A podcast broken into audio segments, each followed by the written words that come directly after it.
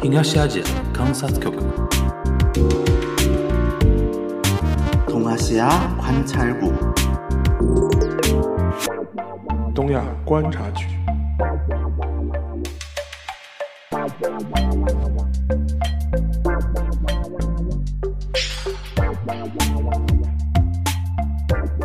Hello，大家好，我是樊一茹，大家好，我是安青。欢迎收听本周的东亚观察局啊。然后 我们难得也要聊一点非常那个时政以外的话题，非常那个 entertainment，然后 soft 一点，对吧？不要老也蛮蛮劲爆的，不要老是硬邦邦的，对吧？但也蛮劲爆的。劲爆劲爆劲爆。呃，聊个什么呢？就是呃，我因为大家都知道沙老师呢，就是平时看那个女团比较多一点啊，男团不太关注啊。男团呢，就是可能我相对相对熟一点，对吧？杰尼斯对吧？那个就是在我的手背范围里边。但是呢，即便这样的沙老师呢，有一个新闻呢，他也关注到了。就那天我们在聊，在那个盘我们接下去聊什么的时候呢，他说：“哎，对哦，说到这个话题，那个谁谁谁不是走了吗？”我说：“哎，我说你这个也知道的。”是，但我这个当然 就搞得蛮大的。对，是什么事情呢？那个就是杰尼斯啊，呃，现在又爆出了一个最呃最近啊，前段时间爆出了一个信息，就那个龙泽秀明啊，之前不是已经做到那个社长、副社长嘛，对对吧？然后已经算公司里边的二号、三号人物嘛，对吧？然后前段时间爆出现在离开了杰尼斯，然后一离开杰尼斯之后呢，蹭蹭蹭几个动作非常快，对吧？开设什么那个社交账号，然后关注了很多。以前早就离开杰尼斯的那帮人，比如说赤西仁啊，对，山下智久啊、井户亮，哇靠，这些名字都是我这个世代的人。是就我当年读高中的时候，身边的女同学都是追这些人的。对，然后这批人现在都三十多，快接近要四十岁的这个年龄阶段嘛。然后是以龙泽秀明从呃杰尼斯事务所正式出来这个事情为一个标志，然后给给人感觉呃大厦将倾了。嗯大厦相亲了，因为前两年那个喜多川去世的时候，就是杰尼斯的创始人啊，喜多川爷爷去世的时候呢，呃，当时虽然有什么 SMAP 的问题啊，然后阿拉西的一个问题啊。给人感觉好像，因为龙泽秀明在，总归有一点点希望，对吧？然后那个，而且他年轻嘛，能够带来一些新的一些变化。然后过去两年一看，好像杰尼斯是变不了了，对吧？然后这次他的出来之后，马上又有一个 King Play 嘛，就是那个最新的一个那个几个团里边的某个团也是有解散的这个消息传出来之后，我记得那天那个互联网上传的还挺凶的，然后这个也圈层也传到我们沙老师这边了。你你是对这个新闻你怎么看？没有龙泽秀明你你有概念吧？我当然有概念了。魔女的条件，魔女条件呃对吧？然后那个还还跟那个铃木保奈美演过袁艺金啊还演过，袁艺金，然后跟铃木保奈美演过那个新闻女郎。对对对对对对对，反正我我因为我因为这些都是很上古时代的日剧很老了上古时代日剧，所以我对他印象都是这种什么帅帅的这种反叛的这种小孩的这种对对对形象嘛。对，然后呢，他是的确就是近几年呢，他做一些就是公司管理呀、然后做一些 producer 的一些工作更更多一点，所以说也被认为是说他当时做社长啊，然后管一摊事儿，给给人感觉好像是承接了一个喜多川去世之后杰尼斯改革。的一个重任，重任对吧？然后现在我看现在传出来的一些报道呢，是说其实是公司内部的一种权力斗争，嗯，呃，然后呢，再加上，哎呦，我觉得，我觉得现在我都可以说这句话了。我觉得杰尼斯有点积重难返了，就这个公司的它的一个体制啊，嗯，就连龙泽秀明都改不了的话，我觉得他改不了了。可能也就是上个世代的那种传统艺能，这呃经济艺能事务所，可能就他要随着那个时代一起进入是山洞了秀明应该是那个喜多川他指定的继承人吧？对，的，等于说他可以，他是就是就是钦点的那个继承人。但是先帝是先帝呀、你你就你说，如果是公司权力斗争产物嘛？你说是各方平衡？少主羸弱啊。对我说你都已经指定钦点你当继承人了，你还 hold 不住这个场面？不是说明说明托孤的时候那个人听进去了，他如果不行你就取而代之嘛，根本那个人听进去了呀，不是每个人都是诸葛亮呀，对吧？就是反正我是觉得说。就是因为我这我们今天聊这一期不是聊这个八卦本身内部聊很多细节的事，而是我想展开来是说，因为杰尼斯的确是一个时代的标志，时代的标志，它一度是日本甚至亚洲来讲的话，都算非常有能量的一个经纪公司了，嗯，对吧？呃，然后包括你比如像什么木村拓哉啊。呃，然后就包括龙泽秀明，包括阿拉西啊，包括那个一都大大小小啊，很多那种所谓的男 idol 都是他们这个事务所的嘛。然后影影响了很多人。东山纪之，东山纪之更早更早了，更早了。东山纪之都快六十岁了吧？对对对对对，东山纪之，然后什么那个近藤真彦，近藤真彦，马几的世纪大渣男。世纪大渣男，但是呢，就是这这一期呢，就是通过这个契机啊，我想跟沙老师来聊一个这个话题，就是是不是日本的娱乐圈或者说日本的文娱圈啊，开始要经历经经历一波世代交替，或者说深层的地震。因为现在有一个根本的问题，日本年轻人也越来越不看电视了，是的，然后都看 YouTube。嗯，日本年轻人，呃，就像日本人年轻人迷 YouTube，就像我们的年轻人迷哔哩哔哩是一样的。嗯，就基本基本上家里可以没有那个传统电视的信号的。嗯，而且再加上，哎，有一个有一个话题，肯定很多人那个听友不一定知道啊。那个 NHK 现在不上门收钱了。嗯，就这个这个梗，不知道大家知道不知道？就是。去日本的中国留学生，早年啊，去日本中国留学生最烦的一件事情就是 NHK 的那个收视费的征收员，他们是真的上门收的，把你门敲开，敲门，然后你你只要家里有电视，而且你这个时候就给他给给给他给他装，我不是我不是日本人，对 对，还有一个我没有电视机。那种感觉，他是真收的，而且那个费用不便宜的，他是按照电视机收的，对啊。然后这个费用不便宜，然后这个事情呢是被日本年轻人或者说社会大家诟病了很多年很多年的，意思就是说你如果是一个公营电视台的话，你而且你的那个钱其实照理说是国家。是，就是说批的那个预算的话，其实一定程度上已经向国民收过钱了。然后你在这种通过这种收，而且你又不是一种非常公平的那种那个收法，因为有的人不交就是不交的话，那其实你没法做到公平。对，他所以说他这个一直这个事情被诟病了很多年之后，好像是前段时间吧，正式停止了。然后这个事情被那个很多那个中国留学生啊或者日本年轻人啊说，哎，这终终于清静了很多，对吧？我想说什么呢？就是。日本其实是一个传统媒体非常非常强大的一个社会，呃，电视为王嘛，就电视台是非常强大的，包括 NHK，包括几个民放的那个电视台，然后纸媒、杂志加那个报纸，然后 radio 电台也是非常强。为什么日本的 podcast 发育不起来？就是因为日本的 radio 太猛了，对吧？就是，但是呢，你像现在年轻人开始这个结构开始松动了，然后前两天那个又有个新闻，你知道现在。呃，东京大学毕业的学生里边去就职的，就热门的那个呃公司，嗯，前三十名。甚至前五十名都没有朝日新闻了。嗯，他们现在说东大的学生说傻子才去朝日新闻，或者才去报社去做这种事情，是不是来到了一个时间节点？包括娱乐圈，包括媒体，包括那个各种文化圈层啊，日本来到了一个新的不得不变化的一个时代。就想想聊聊一聊这方面的话题。哎呀，之前我是看到去年吧，今年底还今年初，他们是对日本的这种。小学生就是这种问卷调查，就是问你长大想干什么？想干什么？YouTuber，YouTuber，对 对，第一名 YouTuber，还有那个电竞选手，对对对，Pro Gamer，对对吧？因为以前的话，相对来说。就男生女生的话，就是说排名比较靠前的位置是什么？都是什么呃，老师、医生。女生是 C A，就是那个航空姐，空姐，空姐比较多。然后我们，男生们什么直棒选手，对对对对对，Pilot 就是飞行员，Pilot 或者什么就是这这这直棒选手，或者什么或者什么什么职业足球呃选选手，就类似这种排名都在前面。对的。结果这里面是 YouTuber，就是 YouTuber，然后 Pro Gamer，然后什么网红这种，然后呢，还有比如说还有很很小清新的小确幸的那种，比如说胖亚桑，对，就卖面包的，面包？开花店这种，你看到现在日本年轻人是这种精神状态，所以说我觉得这个呢，可能确实是啊，因为那个吉尼斯这个新闻的话，我觉得嗯，因为我觉得给我感觉啊，我疫情前那个龙泽秀明就是当社长的时候，给我感觉啊，似乎好像。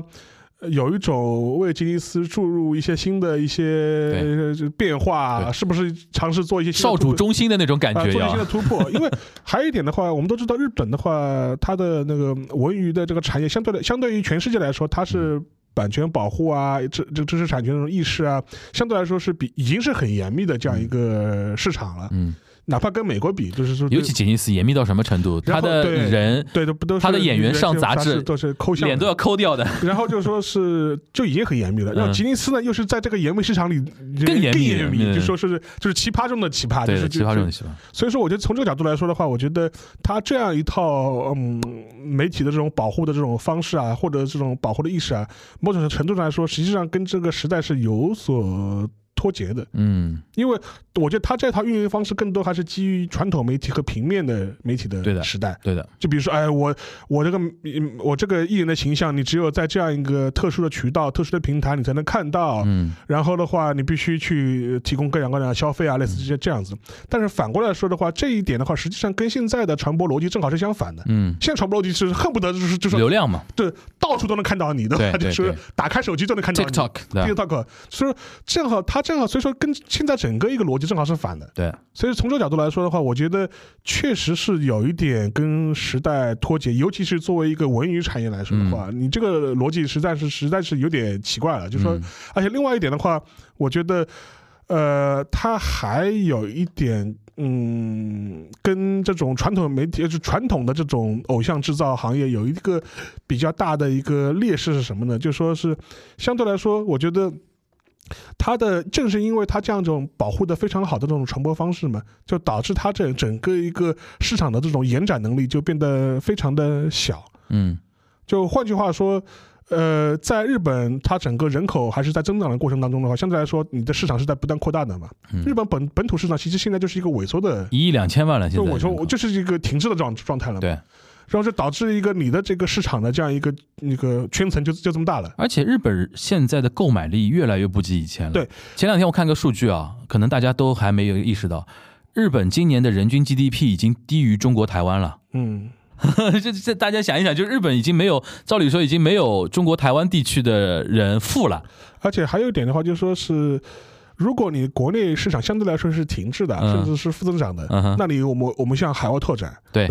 但是你这个模，你这个模式嘛，其第一你不肯，第二你这个模式你在海外是没法做的嘛，你你不可能要你你在日本可以提这种要求，你不到海外去提这种要求。你跟美国人说上你们杂志，我图像要抠掉的，美国人哈，就 那种感觉。然后所以说从这个角度来说的话，我觉得就实际上是有点自缚手脚了，因为另外一个例子嘛，其实我们之前聊过嘛，你去跟韩国比嘛，韩国韩流最明显了，这种 TPS 这种男团出去的是吧？那你这个完全不是个量级的事情了，对对对对。所以说，我觉得这一点就两者相较的话，我觉得确实是有一点脱脱节的感觉。嗯。然后，但是我不知道具体，我不知道，就是说《龙族秀明》这这两三年是不是他有一些想法想推推不动，或者是怎么样？嗯。哦，这两年他就是杰尼斯本身，他那个旗下的开始运营新媒体账号这个动作的确是有的，对啊，对吧？然后，呃，我觉得因为共，我觉得我们还不是。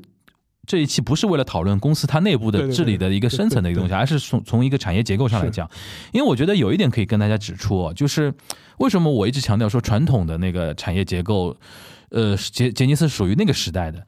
因为像他最早六七十年代创业的时候，喜多川创业的时候，他最早是走那个剧场演出啊什么的，然后他是赶上了电视时代，对电视时代电视台这个时代。让他赶上了之后，他才会有所谓的什么少年队啊，什么像以前我们小虎队，对对，就是超超那个少少年队的嘛，对吧？最早他从那个时候，什么近藤真彦、东山纪之那批人开始尝到甜头之后，直到阿拉西到呃阿拉西的已经阿拉西已经二十多年了嘛，对。呃，阿拉西的就是说，嗯，我可我说，我觉得应该直到二零一五一六年这段时间，他其实已经吃了多少年的红利了？基本上已经三四十年的红利吃下来了。对，从八十年代开始，对吧？八十年代吃吃吃到现在了。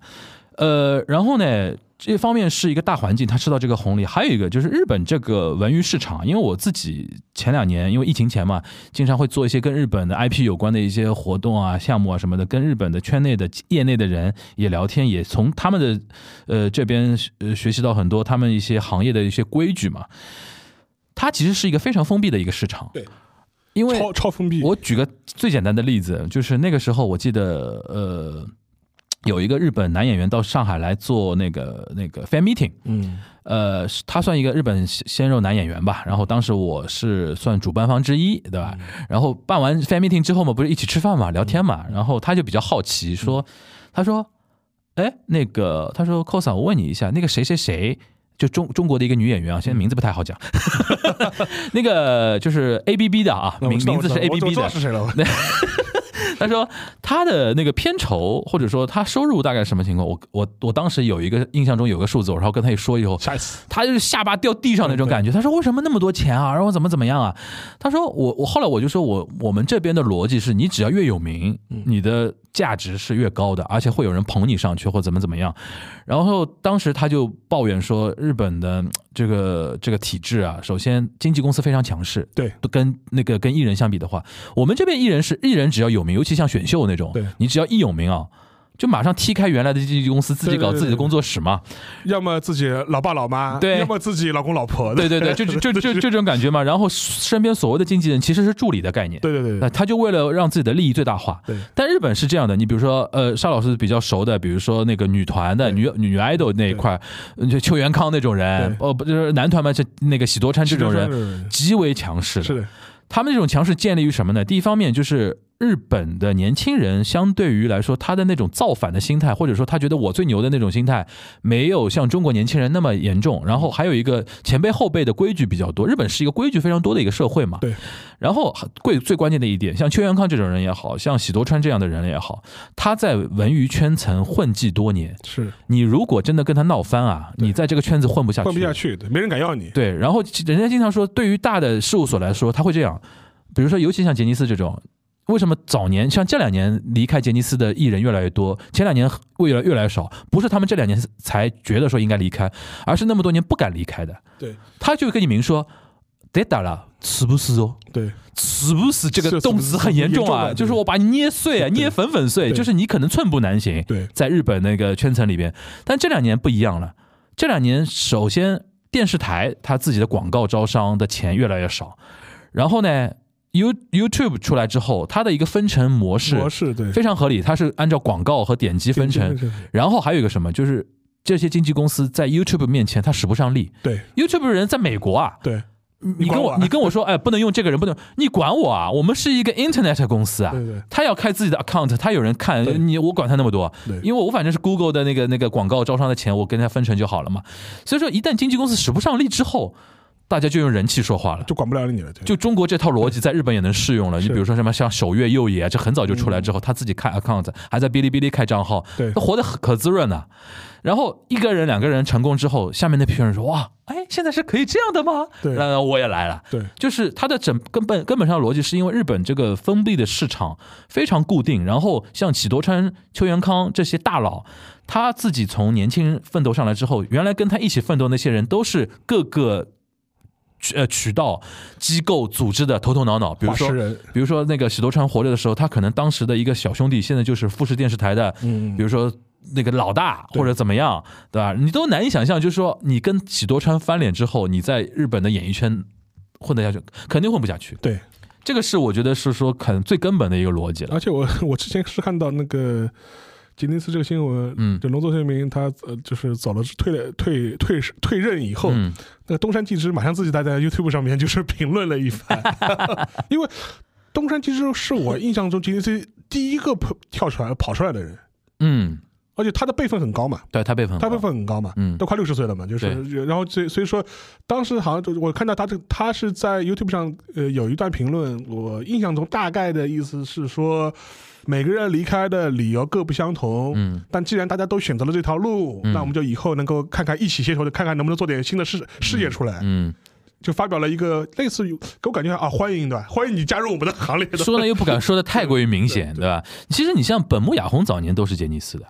啊，是吧？对的，他算一个转型比较早，而且但他是演员呀。对，因为他很早就转型了嘛，很早就转型了。原来也是走偶像偶像道路的。对的，然后这里边还牵涉到你当时分的时候啊，就跟男女分手一样的，分的难看不难看，就是爷爷是不是原谅你，对吧？是不是能放你一马？这个是早年还是很很重要、很敏感的一件事情。现在是大家无所谓了。嗯，就是最最狠的那个人已经不在了，然后整个大环境，就杰尼斯现在没有办法说做到一个。统治整个日本娱乐圈一样的，然后这个话题如果牵涉呃，就讲到那个邱元康那边也是一样。对，像早年他还是比较一言九鼎的。对，那现在好像感觉他现在也也低调了一点吧。对，那另外一点的话，因为最近那个新闻嘛，就是讲女团的话，就是那个斋藤飞鸟，她宣布毕业了嘛，嗯然后她明年可能会开那个毕业的演唱会啊什么的。这时候后来我们就是奶团的粉丝就会感叹一句嘛，现在一期生大概只剩下一个人了，嗯秋元真夏只剩只剩下一个人了。他说是不是给我感觉好像似乎奶团的时代也在慢慢的过去嘛？嗯虽然后面有二期生、三期生、四期生，但总体总体感觉就是说，呃，最高峰的那个点就已经开始就是消失了。嗯而且另外一点的话，其实对于这些毕业的人来说，其实你也会发现一点，就是说，在毕业的这些人当中的话，其实上各自有各自的选择，有各自有各自的发展，嗯哼但基本上的模式其实也未必是原来我们想象中的那种传统艺能的这种模式，而且这这种从这种。呃，偶像团体里毕业出来的一些女明星吧，或者女生吧，其实这现在你回头看，真正混得特别好的，成为艺能界一线的，说实话并不算多。嗯无论是从原来 AKB 还是从奶团来说，其实更多还是可能还是在二线、三线这样一种位置。虽然他在奶团当中，他在呃这个偶像团体的偶像这个跑道里边还可以他可能是哦最最最最最大的咖位，嗯但是他反而去了那些电影啊、拍电影啊、拍电视剧啊，他未必拿得到就女一的这样一个位置。现在可能演了很多戏，还是在二啊或者三啊，就是这种位置上来徘徊。嗯哼嗯，所以说我觉得从从从从这个角度来说，你也能看出来，就是说，呃，他这种日本传统的这种艺能界这种泾渭分明的这种感觉了。所以说毕业之后，对你自己的去向的选择，其实我觉得现在来说，传统的跑道，呃，可能就这么回事了。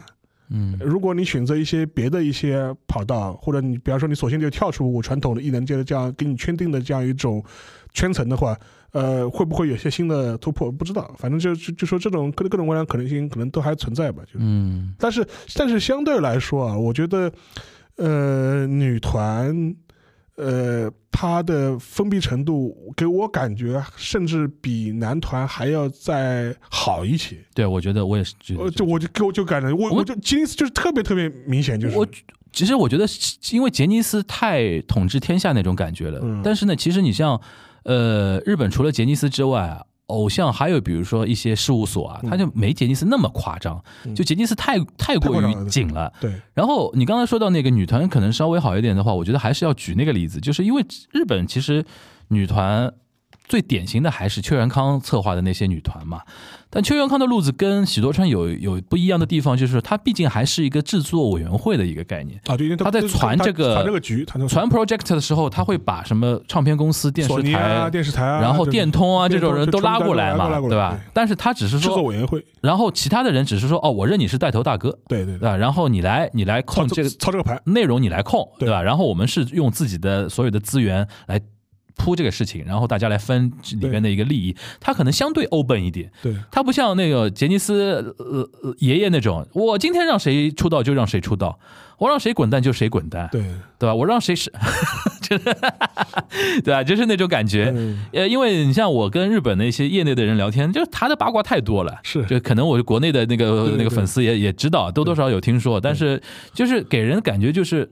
因为他毕竟死的时候就已经九十多了嘛，对。就他比邱元康等于是又高一个世代的，高一个多时代的一个人，所以说他特别传统，对。那种打法。然后邱元康呢稍微有一点的 open 了，然后现在呢等于来到一个新的时代，就是说现在连什么电通啊、博报堂啊，然后电视台啊、什么唱片公司啊，你们都不灵了，对，现在都是 YouTube 玩自己的啦那种感觉，或者是像网飞这样的搅局者，对，就是尤其。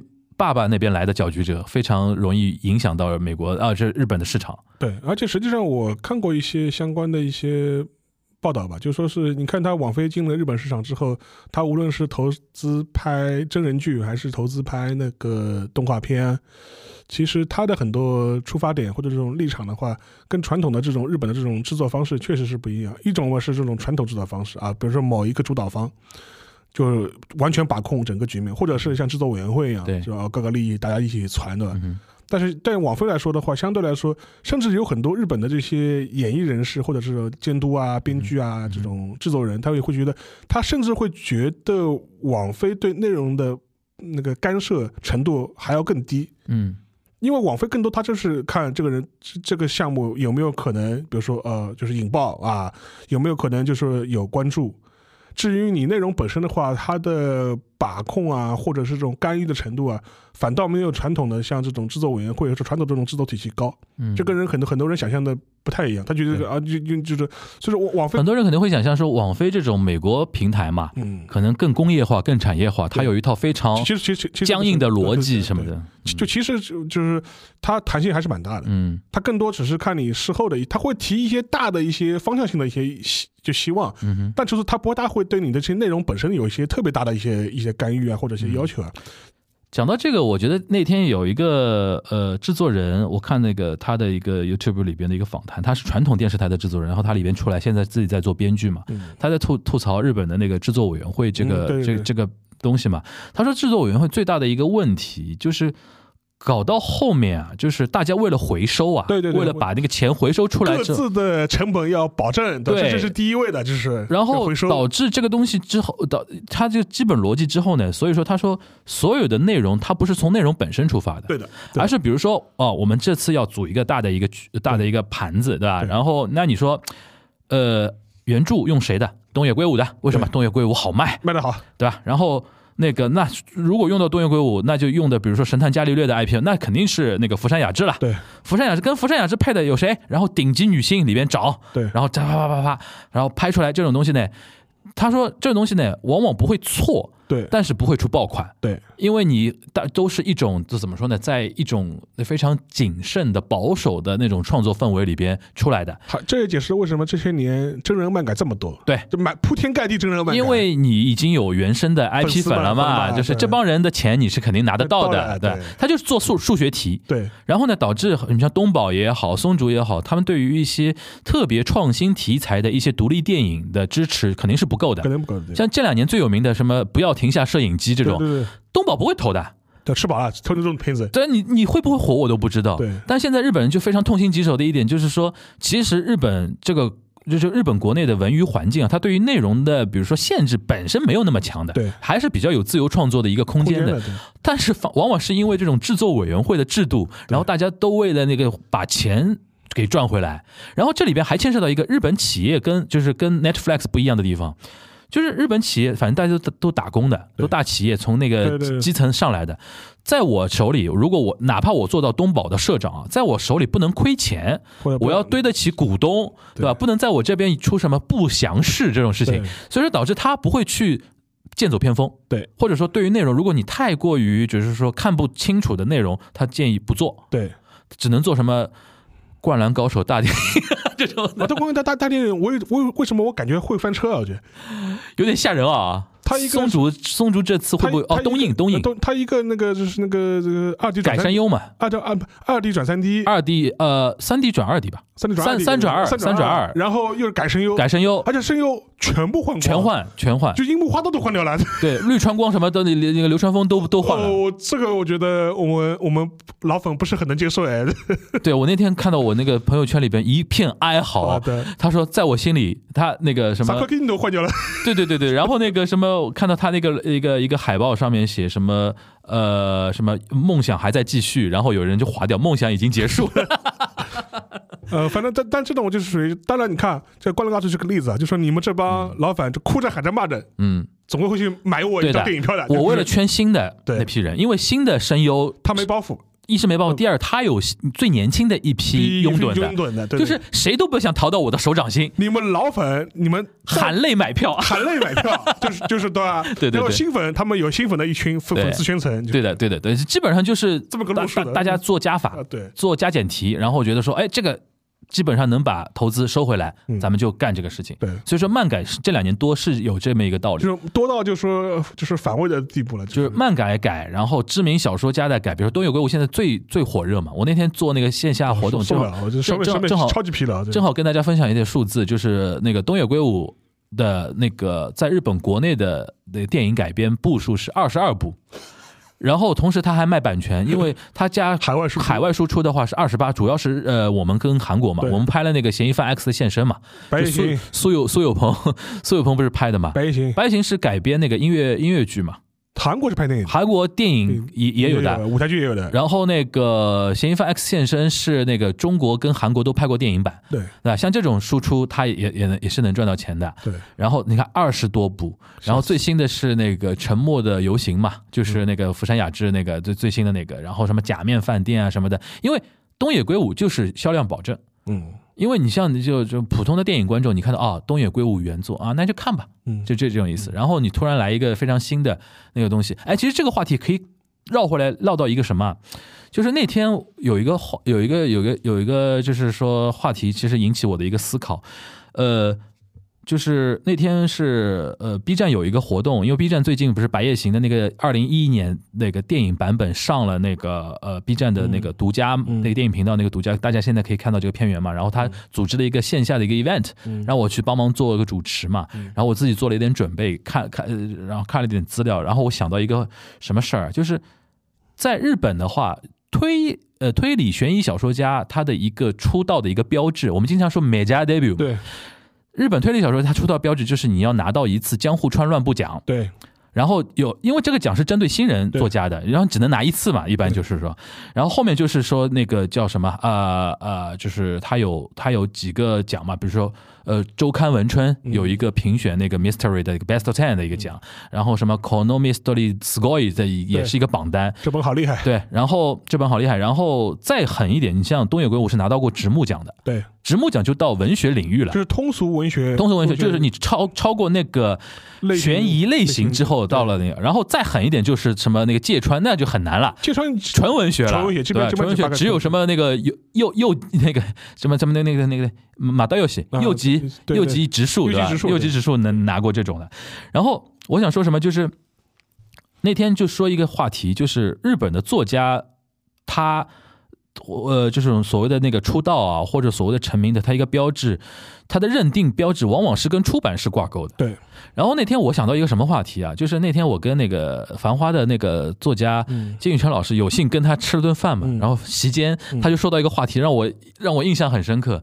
他说：“中国为什么作家那么多？嗯，是因为我们每个省都有自己的作协啊，然后自己省编的杂志啊，然后什么的，能够养这些人。然后你要投稿嘛，一投稿在这些杂志上一登，对，你就你就变成所谓的作家。他说，所以说中国作家为什么每个省都有省省作协这个东西？哎，我觉得这个其实很有意思。日本没有作协这个概念的嘛，对吧？但是日本有很多的出版社跟一些平台，他们会作为一个，比如说有评奖啊，或者说你上这个杂志投稿，就作为一个美加 debut 的一个一个标志嘛。然后导致这是一个传统的一个一个东西。对。但是现在日本出版也，日本的出版业界也面临一个非常大的一个洗牌的一个一个东西。对。现在出版业反正大家都不好，对吧？然后就更不要提新闻了。那天我看到是说那个现在。又要要说朝日了，朝日现在那个订阅部数啊，我大概十年前看到的数字是八百万，就是日本有八百万个家庭是订那个朝日新闻的，现在这个数字大概连四百都不到了。嗯，然后可能说十年内里边，十年内里边基本上掉到一两百万左右。但是呢，朝日新闻因为早年特别狠嘛，买了很多房子，他现在的就是他今年已经收获了最大的赤字了嘛。嗯。但是为什么还活得下去？以防养暴，以防养暴，这种这种感觉，就是全面的大环境的不好，出版界啊，然后报纸啊什么的那种这种不好，势必造成了现在未来日本再要出爆款，它的平台是什么？互联网嘛，就只能是互联网了。现在对，是那种感觉吧？不是，因为它你第一个出版行业的话，就是说日本出版，因为。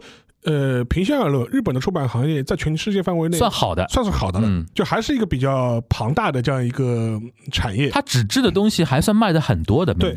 而且日本相对来说，它阅读习惯也比较好嘛，就一般普通人也喜欢读读书啊什么的。然后，但是即便是这样，它这个市场其实最近十年也都是在萎缩的状态。而且还有一点，呃，反应特别明显，说在这个萎缩已经萎缩的这个市场当中呢，呃，就是漫画的那个。占的比例占比越来越来高，越来越高，占比越来越高，所以这也是个趋势嘛。嗯，所以说我觉得从这个角度来说，但是从这个角度来说呢，我觉得可能是确实是面临很多的一些洗牌或者是一些变化的这种压力。嗯，然后像周刊新闻这类出版的话，其实周刊的压力更大。嗯，周刊的话，现在很多压力的话，就是说是那个关门的周刊特别多，而且很多周刊的话，现在它也是为了要寻求突变突破嘛，它更多也是开始走互联网或者是一些网络化的这种道路。周刊里面大概就文春做的相对好一点，新潮、对，现代，嗯大概大概就是大概就类似这、嗯这一类吧。然后就说是，但是他们现在也也开始做一些互联网的一些尝试嘛。嗯但是日本的话，它有个问题，就是它也是它的新闻的。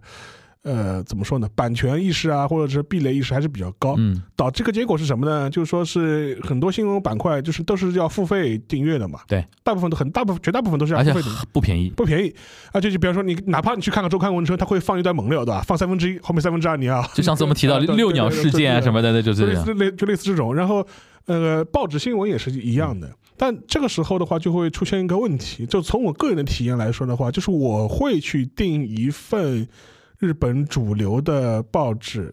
但当然，我因为我我在上海嘛，我在国内嘛，但我怎么订呢？那我是肯定是买他的那个电子我也是，电子的订阅。我订的是日经，对，但这个导致个结果就是，他说我只会发我一份钱，你你我我不可能既订了日经，又订了朝日，再对订读卖，我觉得除非我是工作跟这个东西有关的，或或或者我能报销，对对对对对对，不然的话我自己订一份，我干嘛我干嘛订这么多呢？对吧？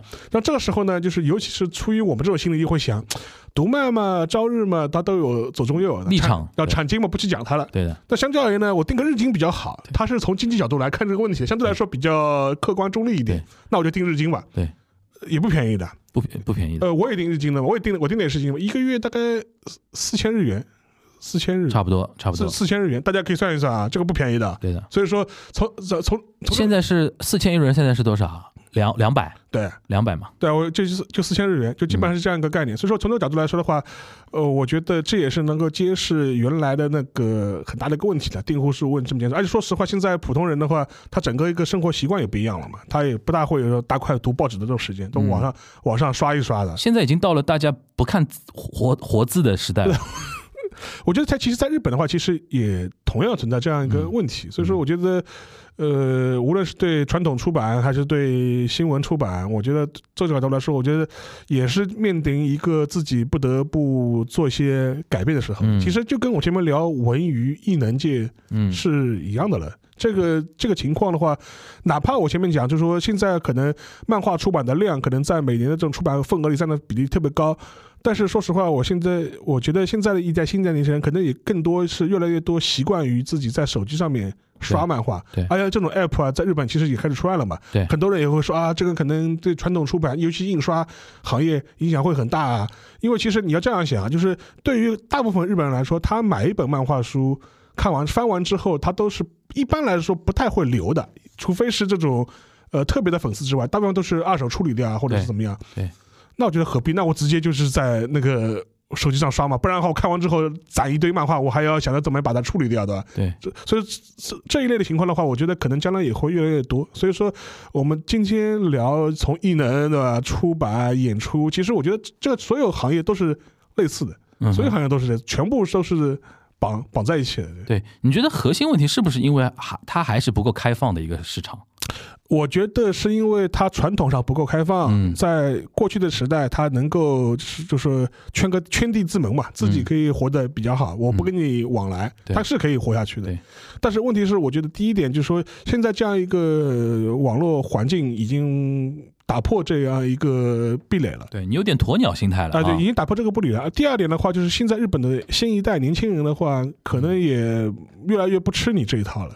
他的选择更多他，选择更多了，我干嘛呢？就说这这另外一点的话，海外的这种，呃或者我们打个比喻吧，打引号的，说海外墙外的野蛮人也冲进来了。嗯，嗯网飞这种公司都已经冲进来了，那你怎么那你怎么办呢？对，而且现在说实话，就是说网飞的它的一个投资的模式，它制作的模式比你效率高啊，高多了，比你效率高多了，而且钱比你多多了。多多了。嗯，所以这一点的话，我觉得是传统，呃，无论是电视台、媒体，我觉得都挺难抵挡的。都是就就是，而且另外一点的话，它也会改变我们前面前面讲的嘛，就是它艺能的一些他自己活的方式嘛。嗯，我发我发现我可以我可以当个体户了，就对以前我日本说我当不了个体户，对。现在就这个我我可以当个体户了。我跟你说个点很有意思啊，那个前段时间不是那个月曜夜未央嗯，节目不是到中国来上海吗？来采访嘛？然后我不是连线过那个里边那个那个还是上海小姑娘，我不是跟她连线过嘛？对，那天其实跟她连线有一个点很有意思啊，就是我跟那个另外一位我们那个在棚里边的嘉宾，我们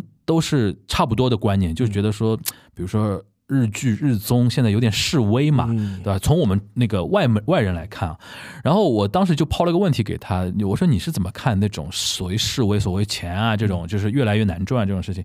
居然他身虽然身为一个中中国上海的一个人啊，然后他，但是他也在这个圈子里边做事啊，就会有认知的偏差。嗯他自己给的判断，就十年还是没问题的，就是活的还是还还活的还可以的。嗯，哎，我当时对十年这个感觉太乐观了哇！我好像我说你太乐观了你是不是有点太乐观了？对？当时我是实实际的那个感受，但我在节目里面没没没没表达这个意思，但是就看得出来，就日本的那个他们圈层内的认知可能还真的是偏乐观，因为我有的时候碰遇到一些，比如说电视台出来的，就是日本的那个电视台啊，或者说报社、出版社出来的人，我看他们聊的时候还是那种感觉，当然了，就是日本社会它有它的惯性在，嗯。这也是客观存在的，嗯。而且它相对来说很多变化的这种东西确实是比较慢，这也是没错。对，但是我们可以想一想，就是十年前，二零一零年的时候，嗯。日本的艺能行业是一个什么样的光景？对。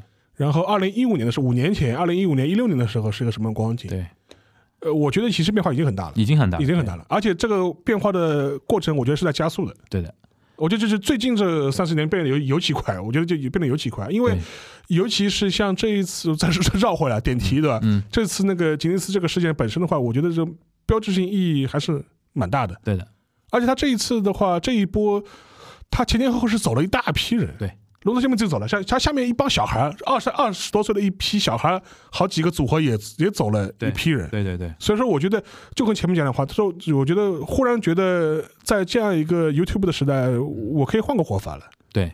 就以前没意识到，突然等大家意识到的话，那肯定就是说行动马上就马上马上就自己动起来了。对，然后他们抱团取暖的心态呢，我是能理解。然后还有一点就是，我们现在给他诊断一下，他还有机会的一个点是，因为他早年就是七十年代、八十年代、九十年代积累存下来的那些 IP 还是很厉害。比如说刚才我们提到的《灌篮高手》，对，然后前两天有一个新闻你看到吗？就是那个 Hido、Yoshiki，嗯，然后那个米亚比那个嘛这几个人要要他们几个人要组乐队要开 concert，怎么听着像前些年那个什么纵贯线？对，日本纵贯线是有点这个意思。我那天一看，我说哇，这四个人加起来得两百多岁了吧？对，就是他们，但是你想想。当然，我是尊重啊。比如说，他们的粉丝觉得说，哇，这是一种情怀，他就终于觉得说，这个是天王、嗯天王加天王那种组合。但是，大家从一种另外一个角度来看，是不是说日本现在乐坛也面临这种问题？是是是，就是现在有没有那种能够横扫亚洲的日本乐队？没有，我觉得这两年就米津玄师大概能算一个音乐人，能够在亚洲有一点那个影响力吧。那个那个那个就是那个 One OK Rock 就是他们才能算大概有点知名度。知名度，对亚洲知名度，哦，One OK Rock 可能会有点欧洲吧，就是，但是他们也主打的是没那么日本，但总体来说，就不存在类一个类似于像 BTS 这样，就是横扫全球的这样对你像当年 X Japan，啊，当年那个 l a l u k 就是那个彩彩彩虹乐彩坛，就是他们当他们在一起的时候，我觉得有点唏嘘的，对。有点唏嘘。他们只能在日本的那个娱乐圈、文娱的，嗯。就各个领域，好像只能吃老本了。现在但吃老本嘛也是优势嘛，就跟你们讲，因为你毕竟还有老本可吃的你毕，竟祖上有基业在嘛。但我觉得，呃，我可以举一个例子吧，但嗯未必恰当，但是可以参考。什么意思呢？就是那个迪士尼，嗯呃，因为迪士尼其实最近这三四年最大的突破就是杀入了流媒体领域嘛。对他搞的迪士尼 Plus，对，然后也开始就穷追网飞的，对对对就是开始开始拍，而且好像追出一点感觉来了。就这种感觉了。嗯我最近看到的一个呃最新的一个统计说，它的订阅户已经超过了一点二亿了。就是这个，他说这个增速其实比那个虽然还没有网飞多，网飞大概是全球是突破两亿吧，嗯，但是它的增长速度其实已经非常吓人了，就是它基本上就一两年之内就就就就这么冲冲出来了。你觉得主要是因为我觉得它有 IP，contents？对，就这个 contents，我我我觉得它的好，它的好它比网飞有更深厚的内容积累。积积累，因为我对网飞来说，它有个问题什么意思呢？它当然它的模式非常好，效率特别高，但是说实话，我拍十个剧大概红一个，对，大概对这当然我不可能拍十个剧红十个剧的呀，对吧？对对对就说，所以说这个对他来说，他有一个试错的成本在，而且他有一个投入产出比的这样一种关系在。对就说这他这这传统上王菲也接受这个事情，对对吧？但是好处是对比迪士尼来说，我有很多已经经过千锤百炼，市场已经经经了非常大的累积，就是迪士尼现在拿出来的都是当年已经淘汰过一轮了，了，对的。然后已经有大量的几代的粉丝的积累的这种东西，对，所以说我可以丢一个准一个，丢一个准一个，他拿出来的都是精品，我不用试错了，我不用试错。我不能像网飞一样试错。他在前互联网时代都试过了，都试过了，所以说我觉得从这这个角度，如果拿来类比日本文娱 啊有道理。就说就是看你能不能用好这批遗产了，嗯，用新的模式用好这批遗产，说不定你还能走出点新的花样。这么说，其实更更应该就是说做流媒体的一个地方，应该叫上那个 Jump，Jump 对对 “jump” 应该融一笔钱对做自己的 IP 的内容。，IP 的内容。我甚至比我举个例子，我们我完全是开脑洞遐嗯想，就说，哎，那我可能就说我 “jump” 说过去，我就自己拍自己的剧啊，对，我就自己拍剧，我跟我我甚至我们可以脑洞子开的再再大一点，对吧？我们像那个任天堂 Nintendo，嗯，我下面有很多 IP，对什么塞尔达这种这种这种超级玛丽。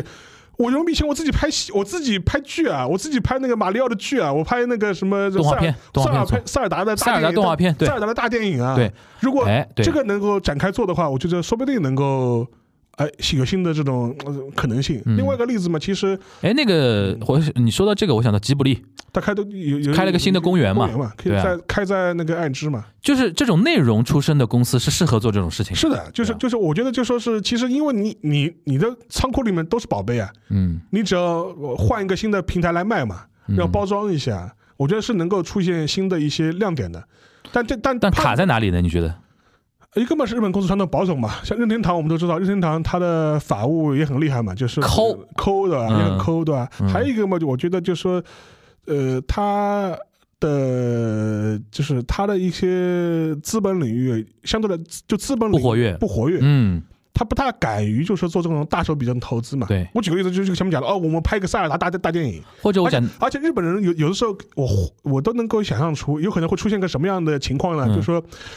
我拉了一个什么派拉蒙来来拍来拍，对吧？就就我自己不敢投这个、嗯这个钱，嗯我不我不敢做主控方，我要嗯拉一个传统电影公司来。嗯，哎，对这个情况我觉得在日本其实出现挺多的，就是你这么一说，我觉得应该我们呼吁孙正义啊，对对对，别投 WeWork 这种公司了，对吧？你拿一点点钱投投日本国内的文娱产品，其实不一定是会亏哦。不一定会亏。所以我就，因为我觉得他的那个粉丝基础还是在，然后他的全球的这种 IP 的这种写实，而且它有全球影响力的。别。人影响力嘛，你任天堂肯肯定有全球塞尔达肯定有啊。肯定有全肯定有全球影响力。，Jump 的手里那帮啊那个七龙珠，对，对吧？然后那种东西都都拿出来弄，所以说我觉得从这个角度来说的话，就是还有就是看了，就是他能不能就是说是有提供更大的平台，然后嗯。背后有足够的那个资本的支持，要有大平台，要有大资本，对，而且你的心也要大。对，就是现在问题，日本的日就日本很多企业就是就是没有野野，他们没野心没有野望，没野望。没野望，就不是不是说我要想做个大的啊，可以小日子过得挺好的，就是就这样。对对对，这是最根本的问题。这个是最根本的最根本的问题。就是，但是问题是，就是原来嘛，你把门关起来，你自己过点小日子嗯就过了。但问题现在门已经关不住了，嗯，那个这个事情就就麻烦了。这个事而且在日本有一个比较可惜的点，就是在那个社会出不了那个马斯克这种人的，啊，挺难的，挺难的就是出风头的人，你像当年哭江亏文这种啊，人，对对，挺难。整个社会都会来打压你的。对对对对，就是这种环境出不了创业家，或者或者那种大的那种那种，就是说他叫风云儿啊，对，就闹动静的人，你动静闹太大，在日本不是个好事儿或者。是异什么异端儿。对，一档级，对吧？这级这个这个东西就比较难了。所以说，我觉得现我当然我现在就看了，我觉得我觉得也可能就是说是因为现在毕竟日本年轻人的想法也不太一样，不太一样，对。我所以就们期待年轻一代的。对期待年轻一代吧，就是看看有没有办法把这潭死水。你说到年轻一代，小岛琉琉璃子都要来中国发展了。啊，对对对对对对对对对，所以说我觉得我觉得我觉得挺好的，我觉得就看看嗯就是还是期待更多元化吧，因为嗯。它的呃文娱的这种嗯遗产还是很多很多的，对，足够你挖掘了，足够你挖掘，一个一个大宝库了，一个大宝库了。实在不行，你打开让中国的资本来嘛，对吧？原神，你也不要做塞尔达了，原神不是来了嘛？原神跟那个 UFO Table 嗯要做原神的那个动画片了，片了都已经官宣了嘛啊，。所以说你反过来讲，想，哎那为什么不为什么不做塞尔达的动画片呢？对呀为什么不做塞尔达大电影呢？任天堂没钱，投不了钱，我估计抠对吧？反正还是抠。好，行，那个我们最后聊几句那个吧，就是非常那个当下的话题啊，可能大家听到这一期的时候，World Cup 世界杯，嗯世界杯要开始了。嗯那个，因为那个我们是东亚观察局嘛，沙老师，你觉得今年东亚那个两支球队啊，就是韩国、日本啊，你觉得比较看好谁？嗯韩国吧。你看韩国，孙兴民，不是，主要是日本的分组实在是太太地狱了，就是这这基本上是一个没有，就是无望的一个无望的无望的一个分组，就就是只能期待就是日本国家队怎么打出水水打出水平，再赛出风格，就只能是这样子。就 enjoy 就好了，enjoy 就可了，就是你这个分组一看，你不你不用想了，啊。就就是如果他从那个组里面出来，就是已经已经爆冷了已，经爆了，已经是最大黑马已经是最大黑马。所以说，嗯我觉得从对日本来说，还是很难摆脱十六强的魔咒。嗯因为当然，第一点要客观承认，就日本呃呃这些年每一届世界杯都是有比较精彩出彩的表现，而且首先他每届都不缺席，而且斗志也非常的昂扬，然后也打也打出过很好的比赛，嗯但是他的比较比较比较寸的一点就是他迈不过十六强这个坎儿。你觉得什么道理呢？呃，一个嘛是运气吧，第二个还有一个是他的有一些可能也有一些先天的一些心理障碍，不也不是心理障碍，就先先天的一些问题，就比如说。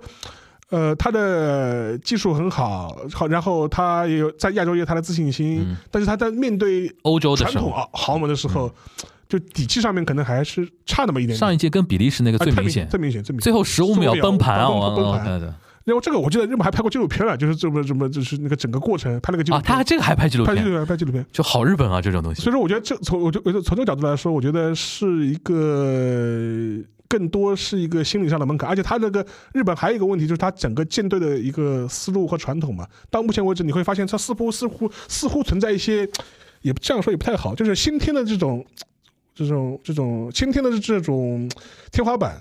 啊，就比如说，他一直缺一个非常好的前锋。有执行力的前锋，对。就是能最后能得分手，最后能解决解决问题的这样一个对对对角色，他是这几届好像这是个通病，就是属于一个嗯我中场很华丽的，是不是跟日本国民性格有点关系？不不愿意做一档级，这个这个这个这个这个就我这我不敢说，但是他至少是这是呃几届来的通病，嗯。他他缺他缺乏一个一锤定音式的这种嗯，杀手式的嗯。人物，而且所以说这点的话，其实对他来说是一个挺致命的问题了。嗯所以说，我觉得相对而言，本届来看的话，我觉得可能韩国队可能会走得更远点吧。嗯，就是第一点啊，就是说他能够日本队能够十六能够小组出出现，我已经烧高香了，就就这已经是就是这已经是出乎人意料的事情了。嗯，所以说你也不能指望他这实现历史突破，杀入八强，我觉得这个好像也挺难的。对对对，所以相对来说，韩国队的我他的小分组至少他的分组更有利一点，嗯。我只我只能这样讲。而且毕竟然后是孙球王，呃孙球王他毕竟是亚洲一哥嘛，这个是毫无疑问的亚洲一哥。毫毫无疑问的亚洲一哥嘛。所以说我觉得从这角度角度来说，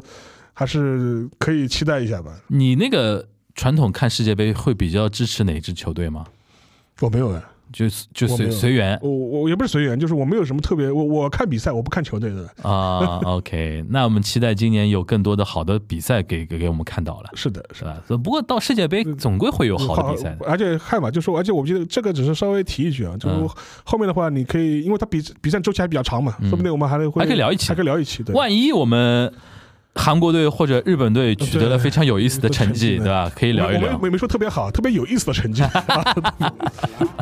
行行行，那今天这一期我们非常轻松的一期话题啊，献给大家。那我们下一周的东亚观察局再跟大家再见了，拜拜。拜拜。